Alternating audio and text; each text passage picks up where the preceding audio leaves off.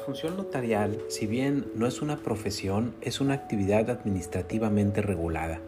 La profesión necesaria para ejercerla es la de licenciado en Derecho, quienes se identifican generalmente como abogados, aunque la abogacía en puridad es una especialización de la profesión.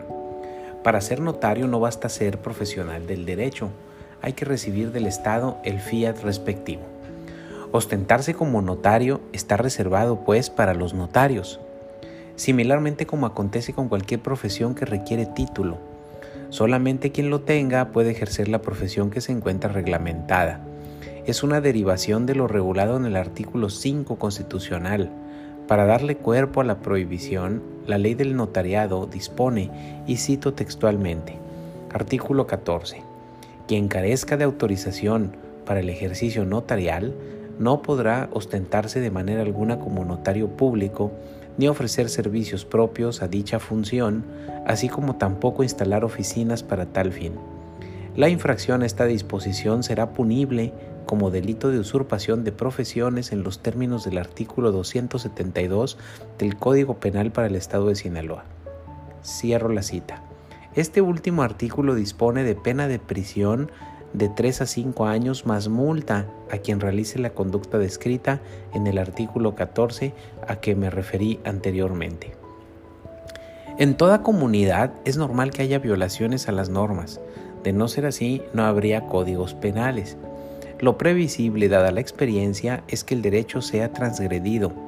En el caso de la prohibición del artículo 14, existen también prácticas reprochables y que ameritan que desde el Poder Ejecutivo Estatal se enderecen acciones contundentes, hoy más que nunca, dado que la bandera de la corrupción pretende ondear a toda asta. Pero para ello hay que primero izarla. A la sociedad le interesa pues que la función notarial sea ejercida como lo ordena la ley, pues sólo así se obtendrán los máximos beneficios sociales del notariado. En el notariado reposa la paz jurídica, la defensa del patrimonio y la consolidación de los derechos humanos. El bien jurídicamente tutelado y que al Estado le importa vigilar es que el notariado se ejerza cumpliendo con los requisitos legales, de la misma manera que le interesa que no haya falsos cirujanos o falsos ingenieros civiles. En una investigación realizada por un grupo de notarios sinaloenses, se ha detectado la existencia de oficinas de comercialización de servicios notariales que aparentemente están vinculadas lucrativamente con algún notario público. La práctica aludida consiste en ofrecer al público en general resolver problemas que conciernen a los notarios, pero desde despachos en los que no hay visiblemente un notario que sea el responsable. Las estrategias de marketing promocionan escrituraciones y regularización de predios, constitución de empresas, asesoría en testamentos, todo en un entorno y contexto de servicio notarial. O sea, se engaña a la gente de manera burda, pues la mayoría desconoce los alcances y límites de los abogados y las competencias exclusivas de los notarios públicos. Por supuesto que detrás de un, a un lado o enfrente de estas prácticas moral y jurídicamente cuestionables puede existir algún ambicioso fedatario.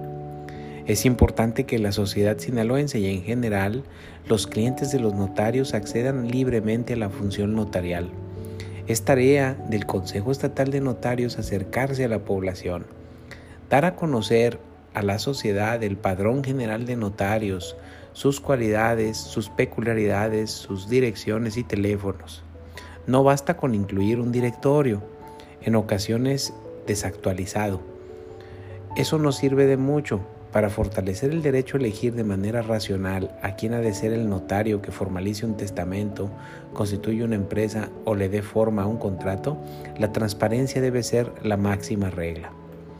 En un entorno de competencia desleal, con actos de piratería como el aludido, la comunidad sinaloense debe mantenerse alerta, y nunca acudir con supuestos prestadores de servicios notariales sin antes verificar que cuentan con el fiat y preferentemente siempre acudir a las notarías.